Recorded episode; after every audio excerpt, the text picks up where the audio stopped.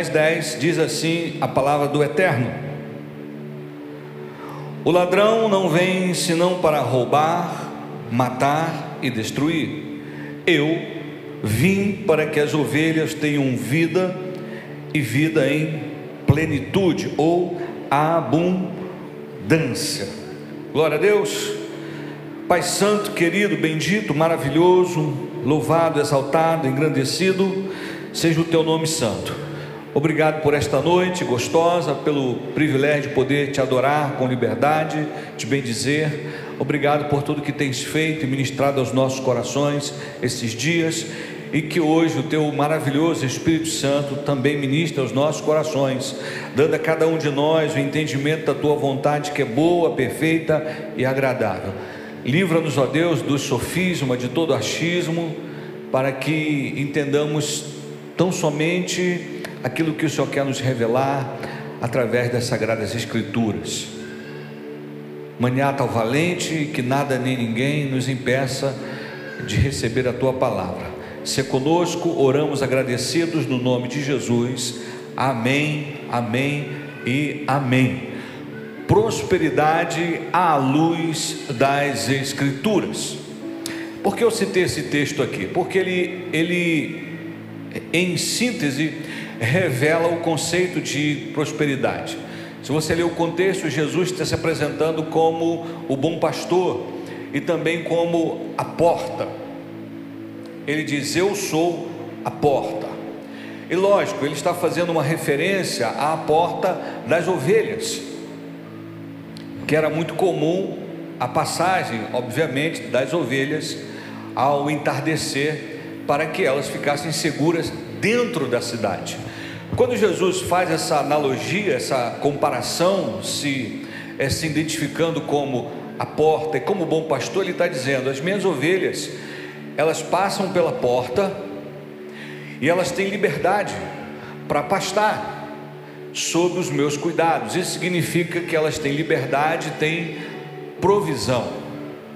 Quando está anoitecendo, então o que que o pastor faz? Ele chama as ovelhas, ele diz: "As minhas ovelhas ouvem a minha voz". Então o pastor chamava as ovelhas e as ovelhas do seu rebanho acompanhavam o pastor e ele então entrava pela porta das ovelhas. Para quê? Para que as ovelhas ficassem em segurança, longe dos predadores e também dos ladrões de ovelha, obviamente.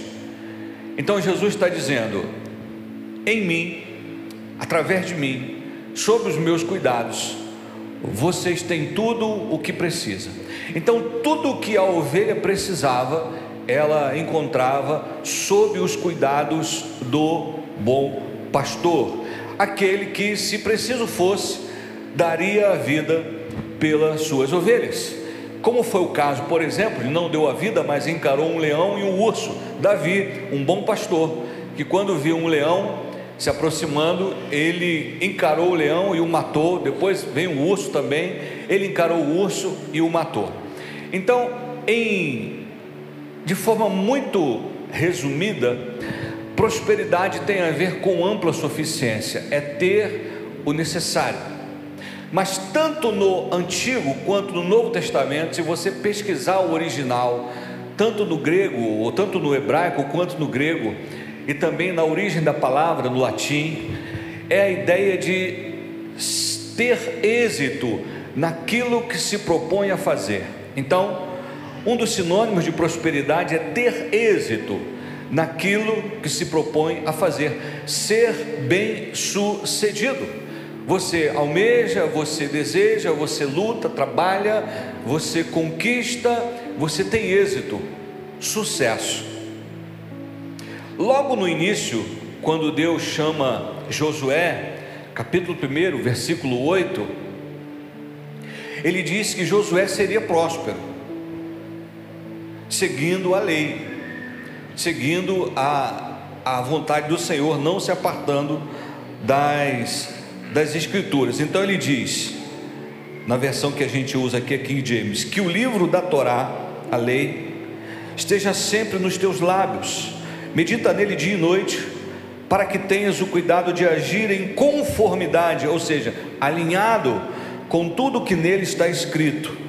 Deste modo serás vitorioso em todas as tuas empreitadas e alcançarás bom êxito. Em outras palavras, em tudo que fizer, você vai prosperar. Estamos aqui? Então, a primeira coisa que eu preciso fazer, e, e eu digo mais uma vez, é desmistificar essa palavra prosperidade, porque para muitas pessoas, quando a gente fala prosperidade, elas logo lembram da teologia da prosperidade, dos extremos dos teólogos da prosperidade, da questão da ostentação, do ter como sinal de bênção e da aprovação de Deus. Então, existe um extremo chamado teologia da prosperidade, onde você tem que ter e tem que ostentar, mas existe também um outro extremo que eu chamo de teologia da miséria, aonde ter é incompatível com santidade.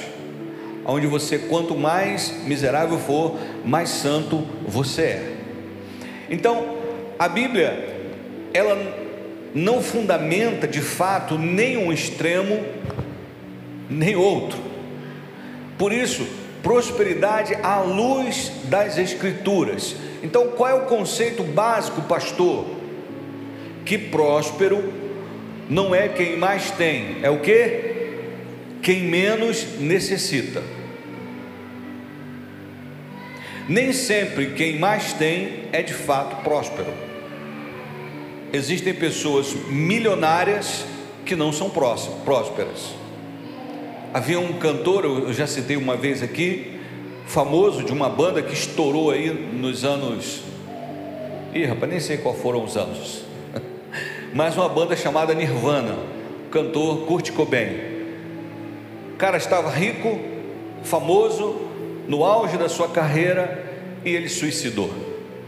Ele tinha fama, tinha dinheiro e muito dinheiro, estava fazendo um sucesso estrondoso e de repente ele tirou a própria vida.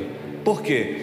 Porque ele era rico, ele tinha muito dinheiro, mas lhe faltava a paz. Se você não tem paz, você não é próspero.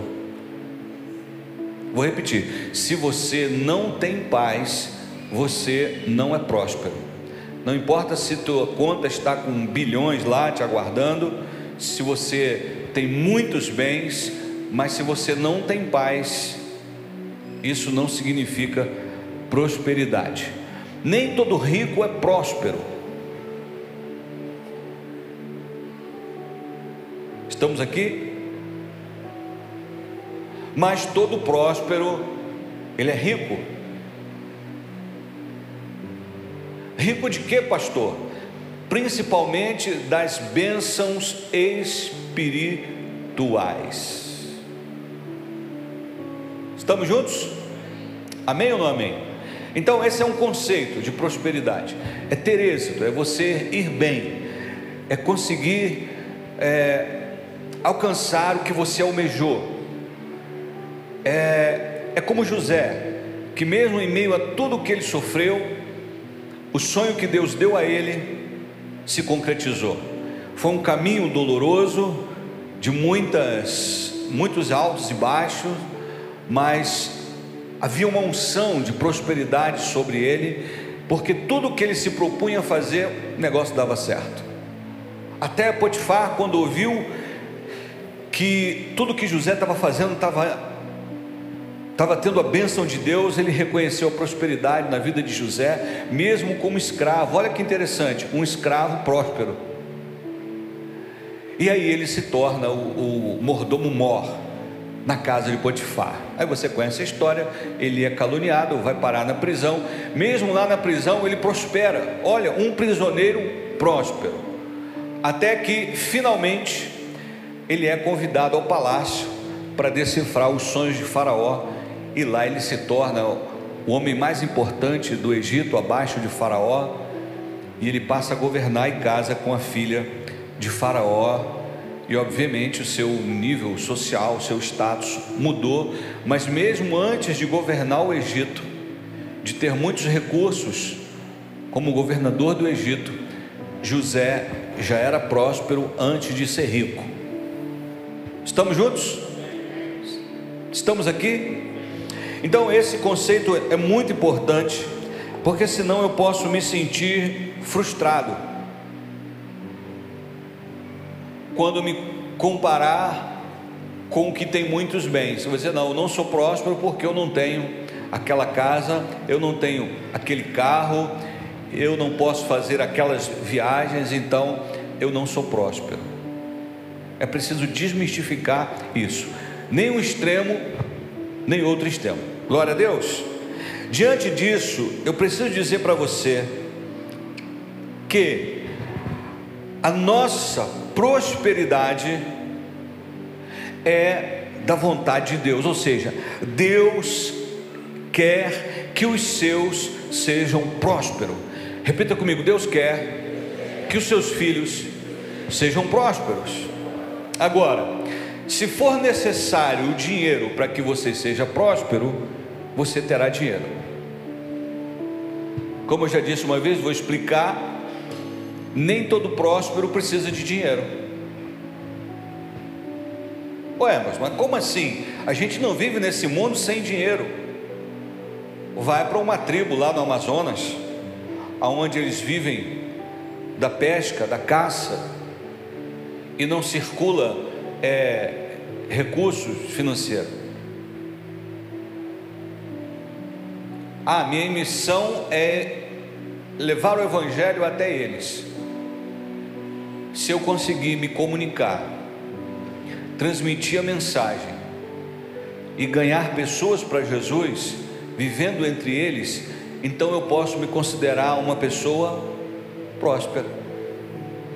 Estamos aqui? Amém ou não amém? Por quê? Se Deus deseja que sejamos prósperos, a chave da prosperidade não é buscar o dinheiro, é buscar a Deus. Repita assim comigo: uma chave de prosperidade é buscar a Deus ao invés do dinheiro. Por quê? Porque quem você busca revela o que está no seu coração.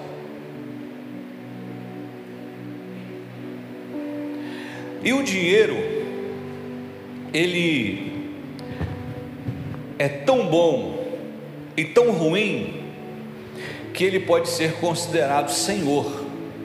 Jesus chama o dinheiro de senhor, porque ele personifica uma entidade chamada Mamon. Não poderá servir a dois senhores, ou a Deus ou a Mamon, ou a Deus ou ao dinheiro. Então, quando Jesus disse assim: Mas buscai primeiro o reino de Deus e a sua justiça. Em outras palavras, buscai primeiro o reino de Deus, a sua justiça e sereis prósperos. E todas essas coisas vos serão acrescentadas. Então, não é você que corre atrás das bênçãos, são as bênçãos que te atropelam. Porque Deuteronômio diz: se nós fizermos a vontade de Deus, as 28, as bênçãos do Senhor nos alcançarão e nós estaremos por cabeça e não por cauda. Você já viu que tem gente que corre atrás do dinheiro, corre atrás, se esforça, corre, corre, corre, corre, e trabalha, trabalha, trabalha, trabalha, trabalha, mas o dinheiro nunca para na mão dessa pessoa. E a pessoa rala, rala. Se dependesse do tempo de trabalho que a pessoa tem, já era para ser rica porque ela está correndo atrás do dinheiro. Ela está dizendo: Não, eu estou correndo atrás.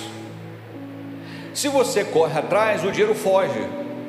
A questão é estar na frente dele para ele te atropelar. Quantos entenderam? Amém ou não amém? Se você correr atrás, ele vai ser sempre mais rápido do que você. Alô? Então, olha uma chave aí: é buscar a Deus. Ah, pastor, isso eu tenho feito, mas eu ainda não sou próspero. Então eu vou te compartilhar 22 chaves.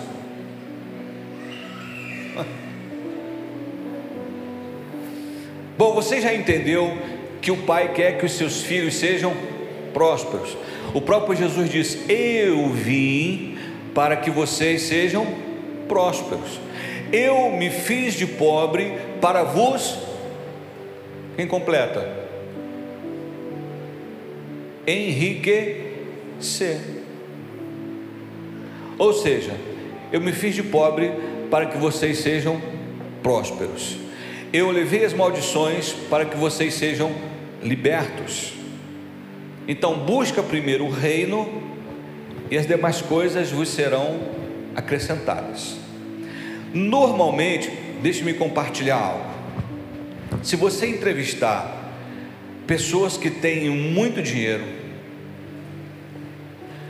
você vai descobrir que a maioria esmagadora dessas pessoas não buscavam o dinheiro. Por exemplo, o Bruce Lee. Alguém já ouviu falar do Bruce Lee? Eu, quando era criança, eu queria ser igual o Bruce Lee. Porque eu não tinha irmão para me defender, eu queria saber lutar para. Às vezes a gente brigava quando era moleque, né? Então Bruce Lee escreveu uma carta. Olha a chave. Na carta dele, resumindo, ele diz que em tal tempo ele teria um milhão de dólares. Ele conquistaria o primeiro milhão ou, ou 10 milhões, eu não lembro muito bem. Depois você puxa no Pai Google de Achalá a carta de Bruce Lee. E aí ele escreve nessa carta que para isso ele ofereceria à humanidade, ele ofereceria às pessoas a melhor técnica, a melhor performance. Ou seja, ele estava se preparando para oferecer às pessoas algo que elas ainda não haviam visto. Em outras palavras, ele queria usar o seu talento, o seu dom, para tocar pessoas. E ele conseguiu.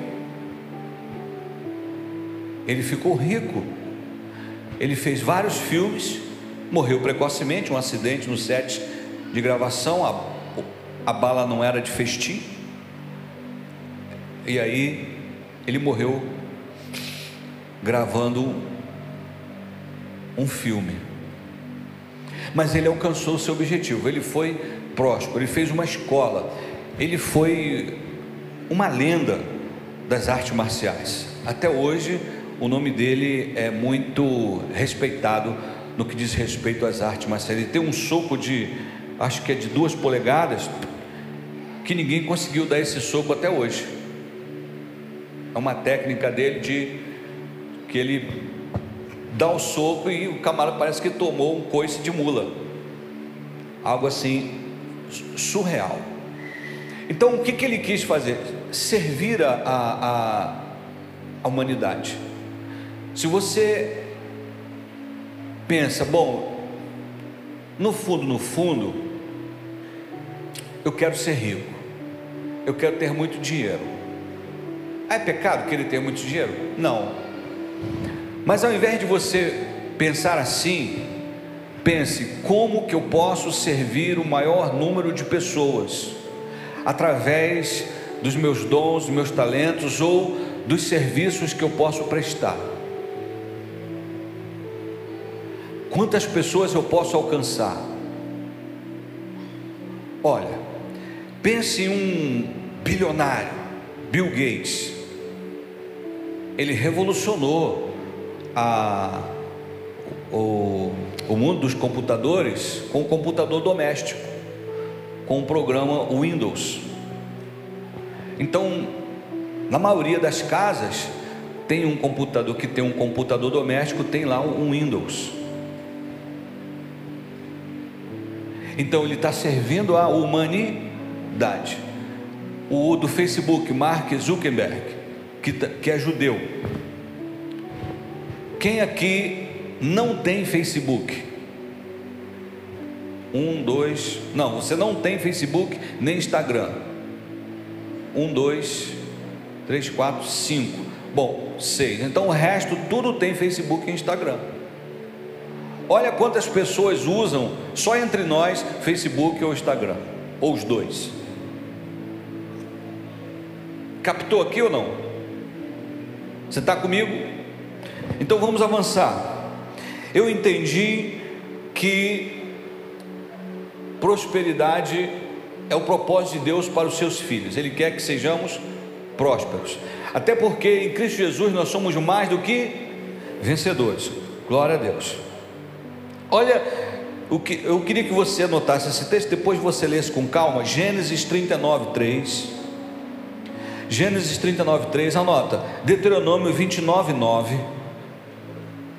Gênesis, Gênesis 39, 3. Deuteronômio 29, 9. 1 Crônicas 22, 13. É o que você tem que botar assim: GN 39, 3. DT 29, 9. 1 CR 22, 13. 2 CR, 2 Crônicas 26, 5 e 31, 21.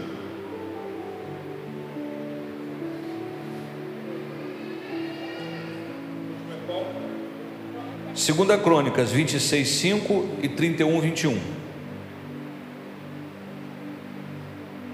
Salmo 1, 68, 6.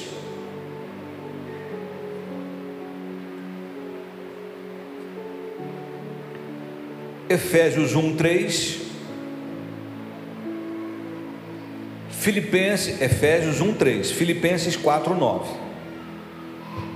Então são textos que vão evidenciar a vontade de Deus que você seja próspero. É, Neemias, capítulo 2, particularmente o verso 20, está falando da reconstrução das muralhas lá e da cidade do templo de Jerusalém. A cidade estava devastada, a cidade estava devastada, destruída. O povo estava sendo oprimido pelo seu próprio, pelo seu próprio povo, seu próprio semelhante. Então, quando Neemias recebe a direção de Deus para reconstruir a cidade, ele tinha um propósito: restaurar os muros, reparar as brechas.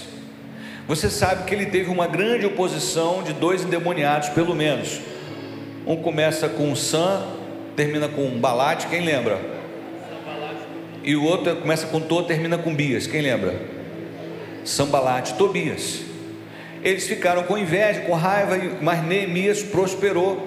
E uma obra, ela foi, ela foi terminada surpreendentemente antes do prazo, porque Deus era com ele. Então ele diz assim no verso 20: Afirmei-lhes então o Deus dos céus é quem fará com que sejamos bem-aventurados e nos dará sucesso nessa obra.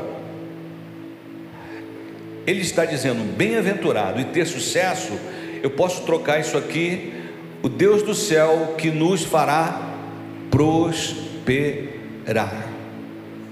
E nós, seus servos, apenas nos levantaremos e trabalharemos Todavia vós não tendes parte, nem direito, nem memorial em Jerusalém. Estamos aqui? Agora, olha o que diz Jeremias 29, 11 sobre a vontade de Deus em que sejamos prósperos. Jeremias 29, 11. Não, estamos sem telão, né? Nessa versão diz assim: Porquanto somente eu, diz o Senhor, somente eu conheço os planos que, olha, determinei a vosso respeito, declara Yahvé, planos de fazê-los prosperar, e não de lhes causar dor e prejuízo, planos para dar-vos esperança e um futuro melhor. Qual é o nosso versículo aqui de cabeceira? Provérbios 23, 18. O seu futuro será bom e a sua esperança não será frustrada. Sabe o que é isso? Você será próspero, se depender da vontade de Deus. Estamos juntos?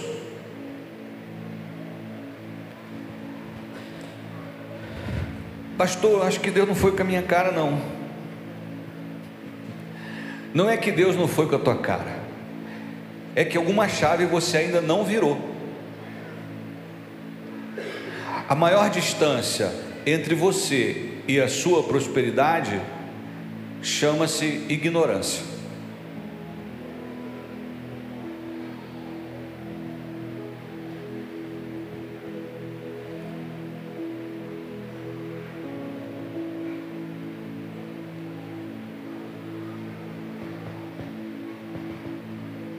Eu acho que já perguntei isso aqui, vou perguntar de novo. Quantos aqui, sinceramente, gostariam que na sua conta bancária tivesse lá assim livre, sim, uns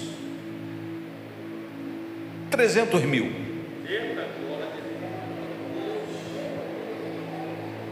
Ou tem 300 mil lá, não sei o que, que eu vou investir, ou dúvida, ou não sei. Eu estou querendo saber o que, que eu vou fazer com esses trezentão. Agora, por que, que você não tem? Simples, porque você não sabe como ter. Então, essa é a distância entre nós e a prosperidade. A distância tem o tamanho da nossa ignorância. Quando a gente começa a falar sobre um tema como esse, você pode reagir de diversas maneiras. Uma delas é dizer: Senhor, fala comigo, Senhor, me livra da ignorância.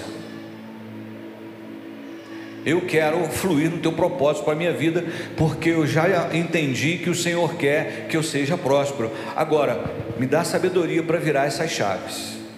Ou você pode, como permanecer na ignorância, dizendo assim: é, Pastor Lima está falando de prosperidade, está colado com Macedo, está de olho no meu dinheiro, e ficar com raiva. A mim ele não me convence, não. É ruim que eu libero a mão e você continua com mão de vaca. O problema de ser mão de vaca é que você não libera, mas também não consegue apanhar. Quando vem você. Pegou? Não consegue. Estamos aqui ou não? Oh, aleluia. Eu falei uma chave. Qual foi?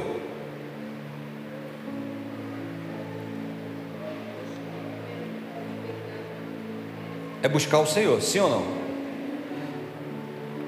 Uma outra chave chama-se, e pode falar? Aqui pode falar? Dízimo. Alguns chamam dízimo. Dízimo.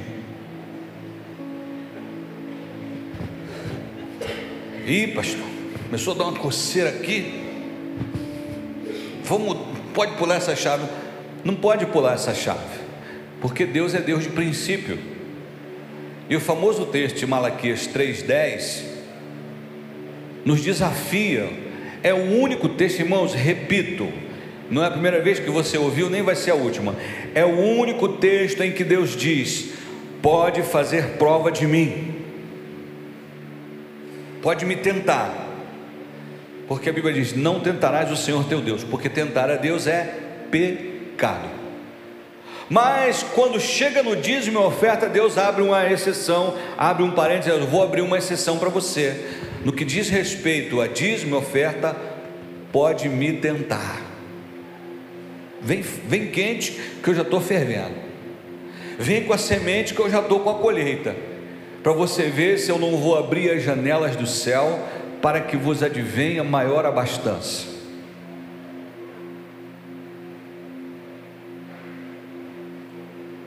Pergunte ao Dr. Ray. Alguém conhece o Dr. Ray? Aquele bonitinho com cabelinho esquisito? Um brasileiro que fez sucesso lá nos Estados Unidos. Dr. Ray. E Dr. Ray fala: o meu segredo é o dízimo. Pergunta a, não mais acho que ele já morreu, ao Colgate. A, o dono da, o cara que criou a Caterpillar, Caterpillar de tratores. Quaker, aveia Quaker, pergunta ao, ao criador da aveia Quaker. Poderíamos citar aqui vários nomes de pessoas que revelaram que o dízimo foi o princípio fundamental na sua vida para que eles prosperassem.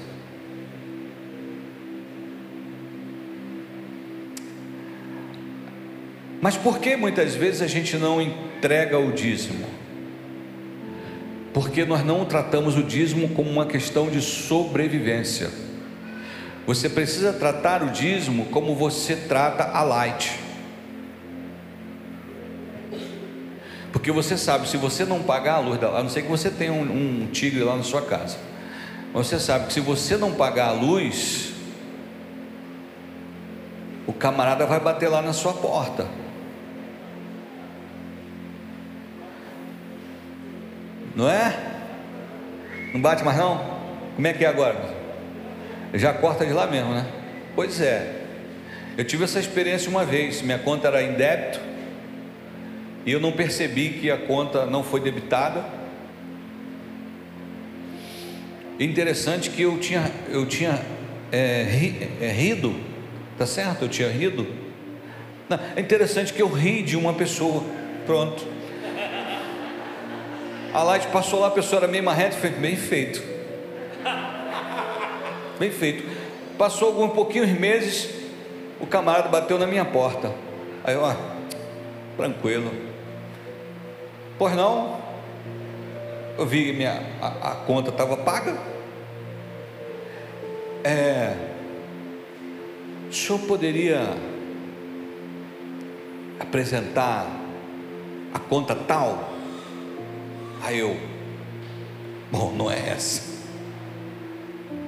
Aí o glup, bateu um friozinho, e eu fui olhar a conta tal, não estava paga.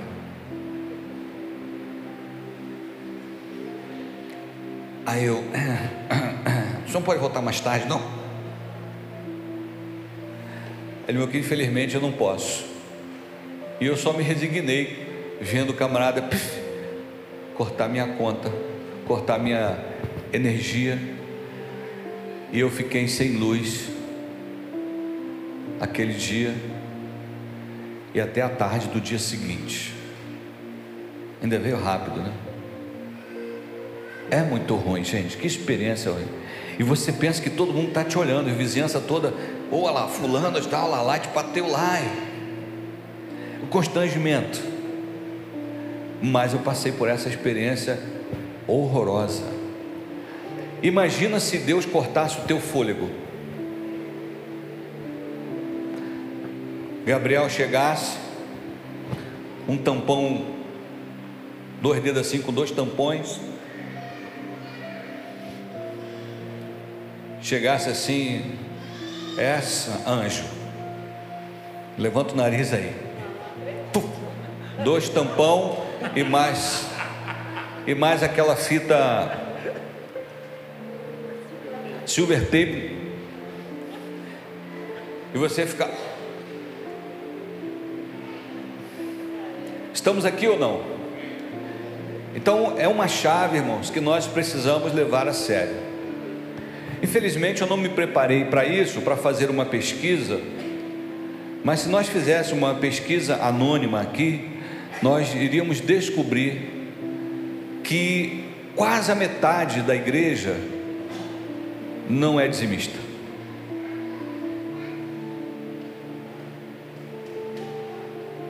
Uau! Sério, pastor? É sério. Você está aqui ou não? Então isso significa que esse princípio não é realidade na vida de muitas pessoas. Ou seja, eu estou falando provavelmente, ah, os dizimistas não vieram hoje, mas os que não vieram, esse espaço vazio aí, tudo de não dizimista. E alguns que estão aqui possa ser que também não seja. Então você não pode reclamar de Deus se você não convidou para ser o teu sócio dos teus negócios, da tua renda, da tua empresa, do teu salário. Estamos juntos? Uma outra chave de, de, de prosperidade, ela se chama oferta. Ela está atrelada parte perto do dízimo e também está lá em Malaquias capítulo ah, 3. Já no versículo 1, Deus vai falar sobre isso. Então, a gente não, se não levar a sério a questão é, de buscar a Deus em primeiro lugar, e eu revelo que sou dizimista, sou ofertante.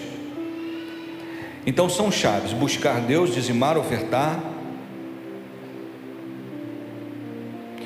e fazer votos. O que, que são votos? É o momento em que você faz uma. Quando você faz um voto, você propõe no teu coração algo especial para entregar a Deus, algo que foge da sua rotina. Por exemplo, um voto comum que muitas pessoas fizeram aqui nessa casa e Deus honrou. Por exemplo, Senhor, eu não tenho salário, eu não tenho trabalho, eu estou desempregado, mas se o Senhor abrir uma porta de emprego, eu darei a Ti o meu primeiro salário. Isso é um voto. É um voto. Foi o voto que Ana fez: Senhor, eu não tenho filho, mas o Senhor me der um filho, eu vou devolvê-lo a Ti. E aí Deus não deu só um menino Samuel, como deu mais cinco. Então ela pediu um e ganhou seis. Estamos aqui? Então é voto. Exemplo: nós estamos participando 12 dias para 12 meses.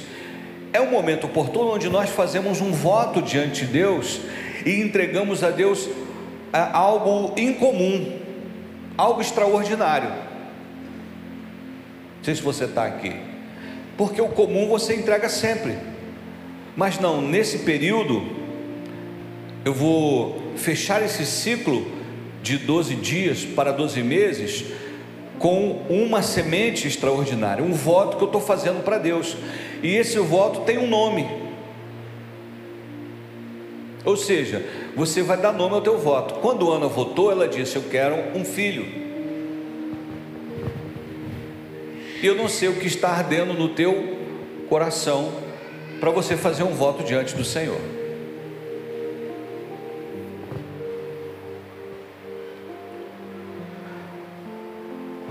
Então, buscar a Deus, dizimar, ofertar e fazer votos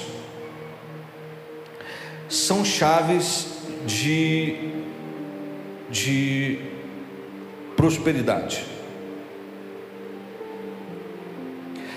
Pastor, por que, que a gente não consegue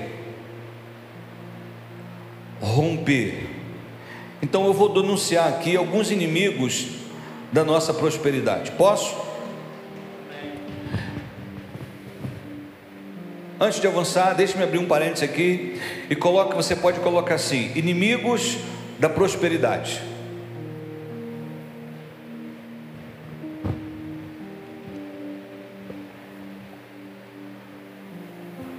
Um dos maiores inimigos são as crenças limitantes.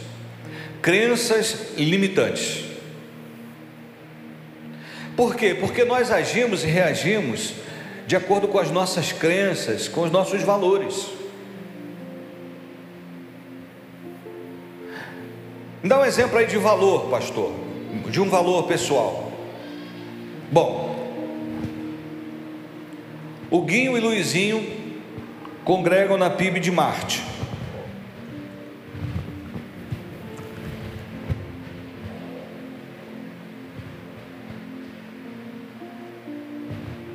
Eles são é, amigos. O Guinho é amigo do Luizinho.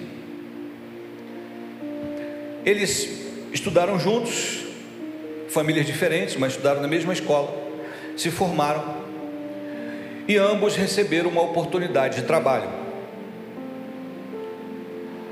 Ambos casaram, tiveram filhos. E aí a oportunidade de trabalho para que ele pudesse ganhar, digamos, é, ele pudesse ganhar 15 mil reais. Mas para isso, ele teria que se deslocar para um, um local, um trânsito mais difícil, ele trabalharia mais tempo e ficaria menos tempo com a família. A proposta foi tanto para o, o, o Guinho quanto para o Luizinho. Então o Luizinho pensou assim: bom, se eu ganhar 15 mil, eu vou poder dar mais coisas para minha família. Mesmo que eu não passe todo esse tempo com a minha família, pelo menos eu vou dar uma boa escola para o meu filho, eu vou dar mais isso, eu vou dar mais aquilo e tal, tal, tal. Então, os valores do Luizinho, dar mais coisas para a família. Então ele abraçou os 15. Mas o Guinho pensou assim: não, tem um ali que eu ganho seis, menos da metade do que ganha 15, mas eu tenho muito mais tempo para minha família. É perto de casa, é de segunda a sexta, é de 8 às 5. Eu não preciso fazer serão nem hora extra. Então, com os 6 mil eu vou sustentar a minha família e vou ver mais de perto o crescimento dos meus filhos. Então, mais do que dar presentes para eles, eu vou dar a minha presença. Qual dos dois está errado? Nenhum dos dois está errado. Depende dos valores. O valor, os valores do Luizinho é diferente dos valores do Huguinho. O que você faria? Depende dos seus valores. E aí, se você tem crenças limitantes, elas foram forjadas a partir dos valores que você recebeu durante a sua vida. Coisas do tipo: olha, dinheiro é sujo. Menino, lava essa mão porque dinheiro é sujo. Bom, é, circula na mão de muita gente, é possível que tenha bactérias. Se você está mexendo com dinheiro, você vai comer ou falar, lavar a mão, tudo bem. Só que esse dinheiro é sujo, entra no nosso inconsciente e a gente não associa apenas a sujeira de bactéria, mas sujeira espiritual, relacional, tal dinheiro é sujo. Quero do dinheiro porque dinheiro é sujo. É um conceito, é uma crença o quê? Limitante. Inconscientemente, você acaba tendo uma repulsa ao dinheiro, porque você sempre ouviu que é algo sujo. Eu não posso ficar carregando algo sujo. Eu não posso manusear algo sujo. É sujo. E ponto. Ah, mas o dinheiro ele não combina com santidade. Ou eu sou santo, ou eu tenho dinheiro. Porque todo rico é ladrão. Isso é verdade? Não. Mas a pessoa acredita, ah, nesse país, Lima, não vem com essa não. Ninguém consegue enriquecer com tanto de impostos, com não sei o que, só dá para enriquecer roubando. É o que você acredita. Então o dinheiro é sujo, quem é rico é porque fraudou, é porque enganou, é porque roubou, ou recebeu uma herança, ou ganhou na loteria. Então não dá para ser rico e ser santo. Porque se eu for rico, é capaz de eu não ir para o céu. Então é melhor ser um pobrezinho santo do que um rico que vai para o inferno. Jesus até disse que dificilmente os ricos herdarão o reino de Deus. É mais fácil o camelo entrar no buraco de uma agulha do que um rico entrar no reino dos céus. Então, Deus me livre de ser rico. E aí Deus te livra mesmo, porque você tem uma crença limitante. Estamos aqui? Dinheiro corrompe. Olha, veja os nossos políticos aí. Isso é uma crença limitante, dinheiro corrompe. O dinheiro ele não corrompe, ele apenas torna mais visíveis as virtudes e os defeitos.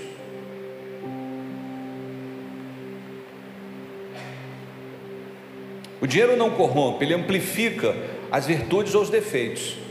Porque se você é uma pessoa generosa, com muito dinheiro, você vai ser mais generoso. Se você é uma pessoa mesquinha, com muito dinheiro, você vai ser mais mesquinho, mais miserável.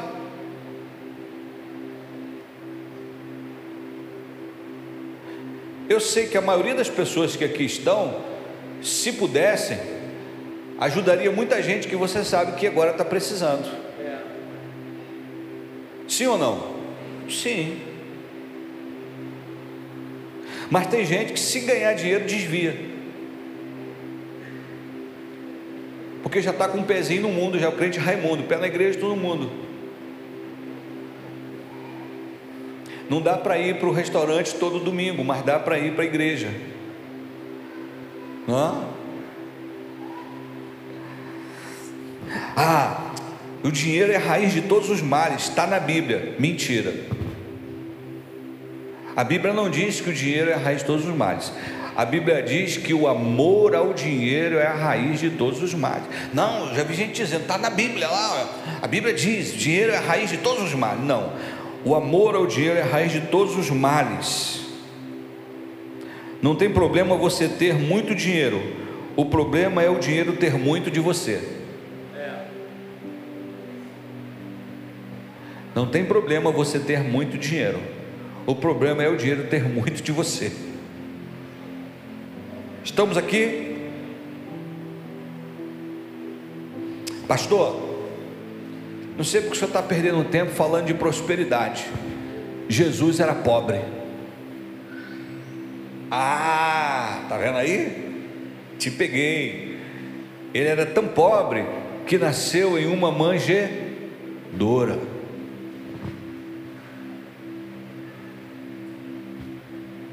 Esse é um outro equívoco. Jesus nunca foi pobre. Jesus nunca passou fome, só fez jejum. Como é que você sabe? A Bíblia que fala. Mas se ele não era pobre, por que ele nasceu na manjedoura?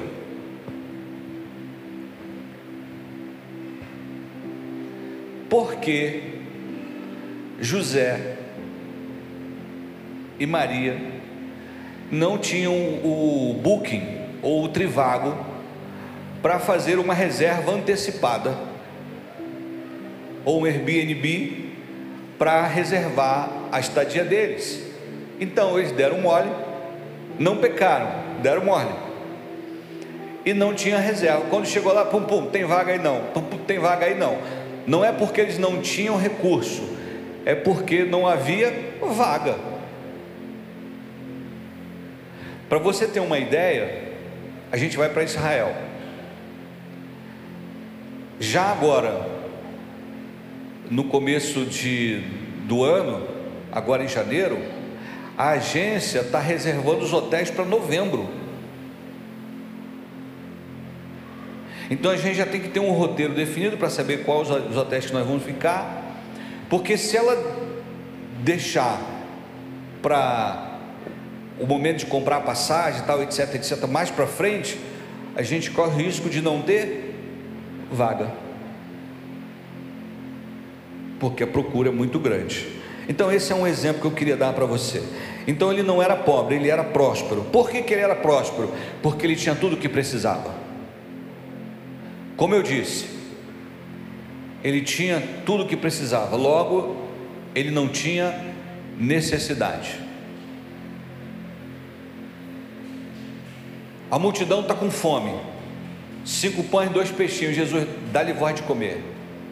Mas, mas, Senhor, Jesus vai multiplica os pães e os peixes. Acabou. Tem que pagar imposto. Ele não tinha que pagar, mas ele quis pagar. Pedro vai pescar, vai ter um peixe lá com uma moeda. Aí pronto, pagou o imposto. Você está aqui ou não? A pesca deu ruim. Jesus, lembra do Aquaman? Jesus tinha o poder do Aquaman. Os peixes mais profundo, joga a rede aqui. Aí os caras, uau, um monte de peixe. Por quê? Já dava comando para o peixe. Todos os super-heróis têm um, um, fundo bíblico. É um plágio da Bíblia. O The Flash, Elias. Aquele noturno, Elias também tinha um poder de trasladar. Seria o poder do noturno. Você está aqui ou não? Ah, pastor, mas a Bíblia diz que Jesus não tinha onde reclinar a cabeça. Te peguei. Ele não tinha onde reclinar a cabeça, porque ele era muito pobre. Aí eu digo para você: mentira. Mas está na Bíblia, então vamos para a Bíblia. Mateus capítulo 8, verso 18. Vendo Jesus muita gente ao seu redor, ordenou que passasse para outra margem. Então, aproximando-se dele, um escriba disse a Jesus: Mestre, olha bem, mestre, vou segui-lo para onde quer que o Senhor for. Mas Jesus lhe respondeu: As raposas têm as suas tocas e as aves dos céus têm os seus ninhos, mas o filho do homem não tem onde reclinar a cabeça. Mateus 8,20. Você está me acompanhando? Renato, me acompanha. Mateus 8,20. 20, igual o carioca, né?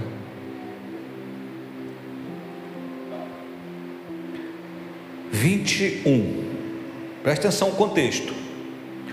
Outro de seus discípulos, olha bem, no mesmo instante, um disse: Posso ir contigo? Aí Jesus está dizendo, cara, as raposas têm os seus covis, as aves têm o seu ninho, mas eu não tenho onde reclinar a cabeça. Aí logo em seguida vem outro, e diz o seguinte: 21. Outro de seus discípulos lhe disse: Senhor, permita-me ir primeiro sepultar meu pai. Ao que Jesus lhe respondeu: Segue-me e deixe, deixe que os mortos sepultem seus próprios mortos. Ora, para um ele disse que não tinha onde reclinar a cabeça, para outro ele disse: Segue-me. Para aqueles dois discípulos de João, ele disse: Senhor, queremos saber onde o Senhor mora. Ele disse: Vem ver, vão lá na minha casa. E os caras ficaram na casa de Jesus. Mas por que, que ele disse que não tinha onde reclinar a cabeça? Meu irmão, você não, não, não iria gostar de ser Jesus. Porque a vida de Jesus foi muito difícil. Mateus, capítulo 4, versículo 12.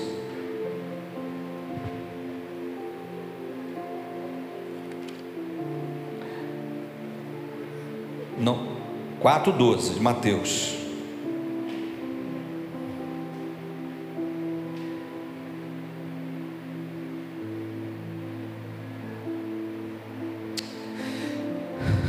Jesus, entretanto, ouvindo que João estava preso, voltou para a Galiléia e, deixando Nazaré, foi habitar em Cafarnaum situada à beira-mar, nos confins de Zebulon e Naphtali. Jesus decidiu morar na beira do mar da Galileia.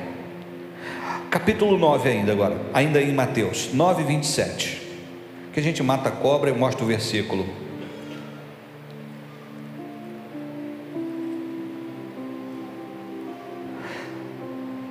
Partindo Jesus dali, dois homens cegos o seguiram. Olha que barato, dois homens cegos seguiram Jesus. é interessante, né? Dois homens cegos o seguiram, clamando: Filho de Davi, tem misericórdia de nós. Entrando ele em casa, quem entrou em casa? Jesus. Na casa de quem? Da casa dele. Aproximaram-se os cegos e Jesus lhes perguntou: Credes que eu seja capaz de fazer isto? Responderam-lhe: Sim, Senhor. Então lhes tocou os olhos, dizendo: Seja-vos feito conforme a vossa fé. E os olhos deles foram abertos. Jesus os advertiu, então, severamente: Cuidai para que ninguém saiba disso. Ou seja, Jesus curou os dois, calados não falam nada. Vocês não me viram, vocês não me viram. Aí olha o que o sem vergonha faz. Verso 31: Contudo, ao partirem, propagaram os feitos de Jesus por toda aquela região. Você entendeu o que aconteceu? Jesus não tinha paz, irmãos. Assim, Pastor, ele é o príncipe da paz, ele disse: Deixe-vos da paz. Não é nesse sentido. Era toda hora alguém dizia, me cura, me faz não sei o que, olha minha pereba, olha não sei o que lá, olha meu filho endemoniado, olha não sei o que, olha meu braço, olha meu olho, meu ouvido. Hum. Toda hora tinha gente querendo ser curado por Jesus. Então Jesus tinha que entrar em casa, irmão, igual missão impossível.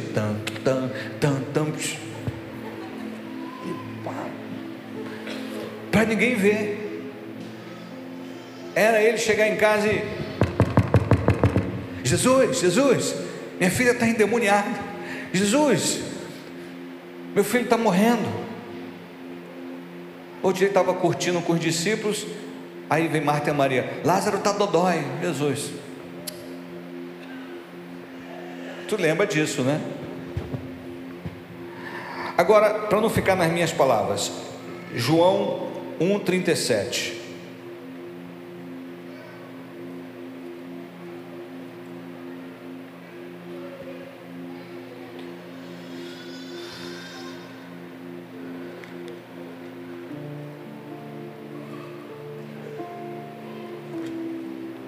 Olha o que diz o texto.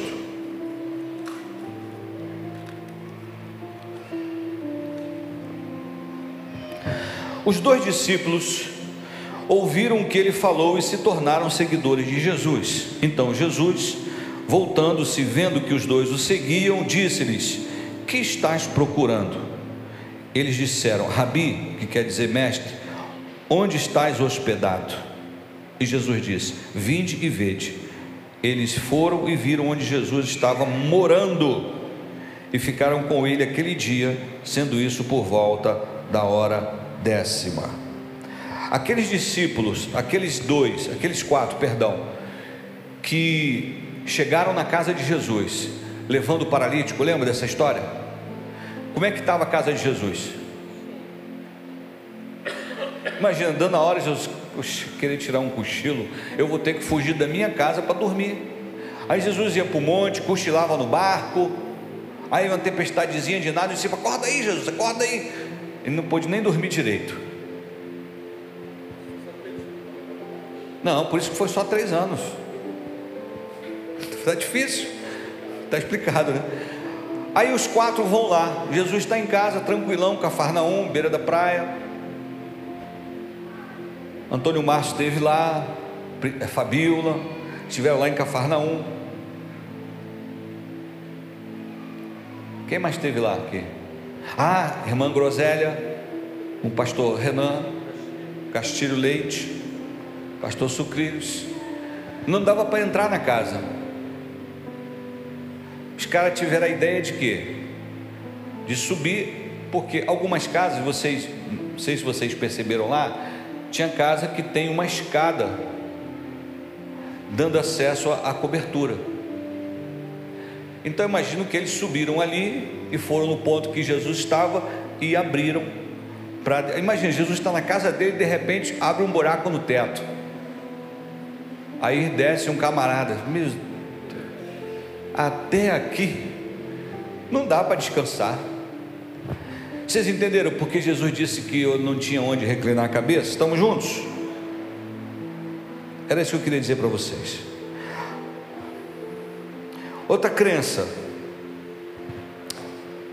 O dízimo é da lei. Nós estamos na graça. Já viu isso, Roberto? Sabe por que eu não dou dízimo? Porque é da lei. Quem dá dízimo é amaldiçoado. Ai meu Deus.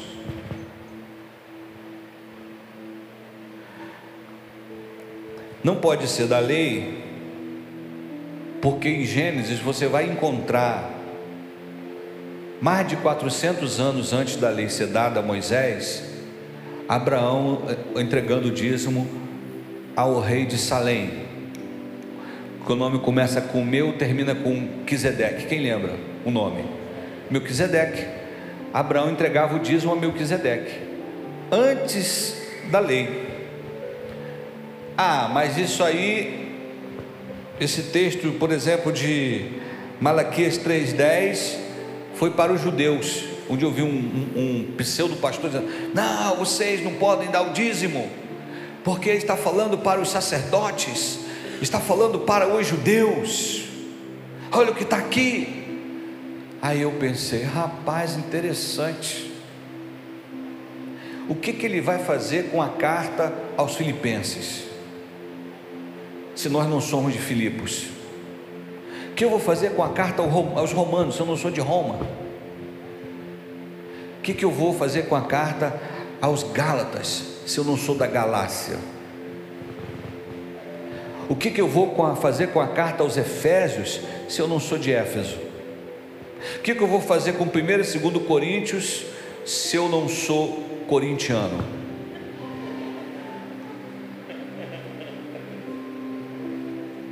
Estamos aqui ou não? Se eu não sou da tribo dos Jebuseus, Perezeus, Botafogueus, Flamengueus, eu não sou dessa tribo. Estamos aqui. Mas Jesus não falou de dízimo, nem o Novo Testamento. Então vamos vamos para Mateus 23, 23.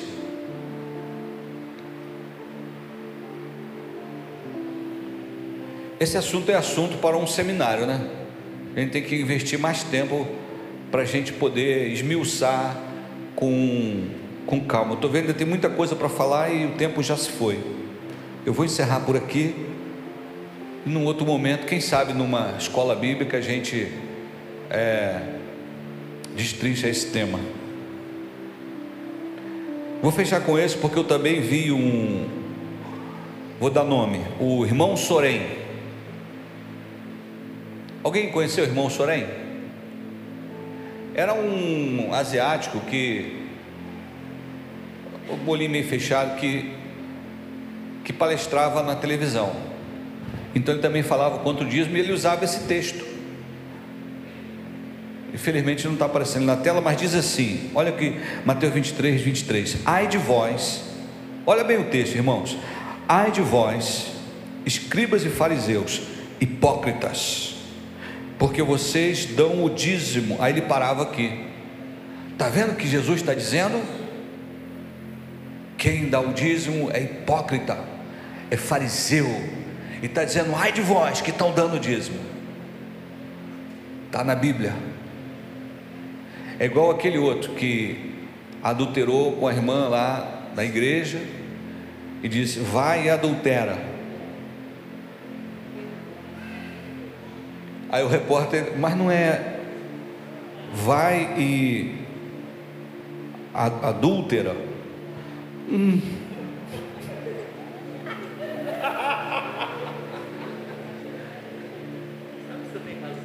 É, sabe que você, você tem razão. Meu Deus do céu. Eu fui uma luta lá em casa, porque foi um sacrifício para mim eu ter que adulterar, mas a Bíblia está mandando, vai, adultera. Pega, adultera. Não, não é pega a, a adúltera. Agora já era. Vou mudar de assunto. Então Jesus está dizendo assim: ai de vocês, escribas e fariseus hipócritas, porque vocês dão o dízimo da hortelã, do endro e do cominho. Ele está dizendo assim: vocês fazem questão de dar dízimo dos centavos, nos mínimos detalhes. Ok, você ganha mil duzentos mil duzentos mil duzentos reais e dez centavos. Aí você entrega cento e vinte reais e um centavo. É mais ou menos isso. Aí ele diz: e desprezam os preceitos mais importantes da lei, a justiça, a misericórdia e a fé. Agora, olha o que ele diz no verso seguinte, no mesmo capítulo, no mesmo versículo: Mas vocês deviam fazer estas coisas, sem omitir aquelas, ou seja, vocês devem o que? Usar de, de justiça, de misericórdia e de fé, sem omitir o dízimo. Façam essas coisas sem omitir o dízimo. É isso que o texto está dizendo literalmente.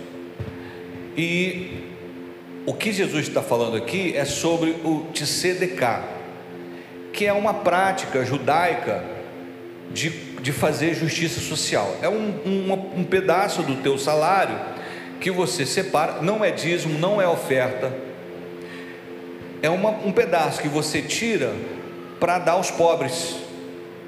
É como se fosse, mal comparando aqui, esmola. É uma espécie de esmola. Você separa aquela porção para dar o menos desfavorecido. É o de CDK.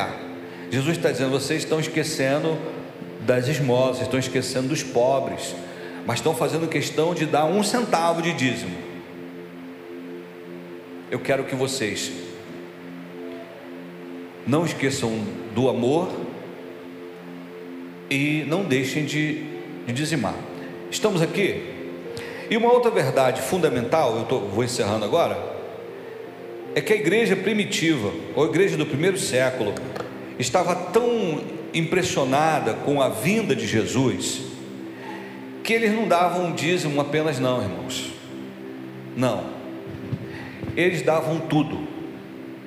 Não podemos comparar o nível de entrega que a igreja do primeiro século tinha com o nível de entrega hoje.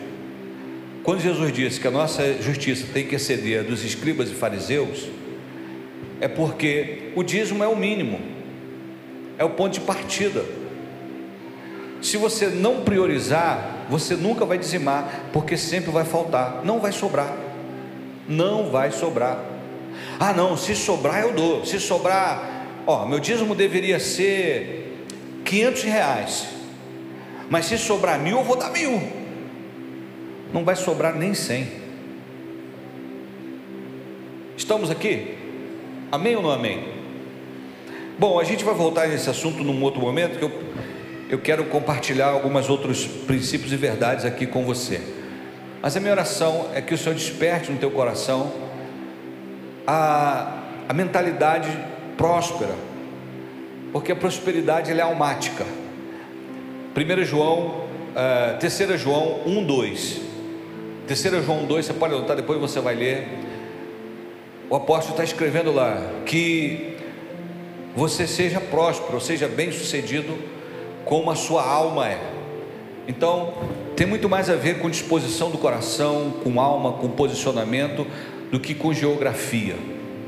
Você pode encontrar pessoas prósperas morando na Rocinha, você pode encontrar pessoas prósperas morando na Guaxa, e tem gente próspera morando na Guaxa, ou perto da Guaxa. Tem pelo menos lá um casal especial que mora lá pertinho da Guaxa. Eu sei que esse casal é próspero. Talvez alguns aqui conheçam um casal. Você pode ser próximo morando lá no coração do Gogó. E pode não ser próspero morando na Barra da Tijuca. E no Leblon. Captou? Amém?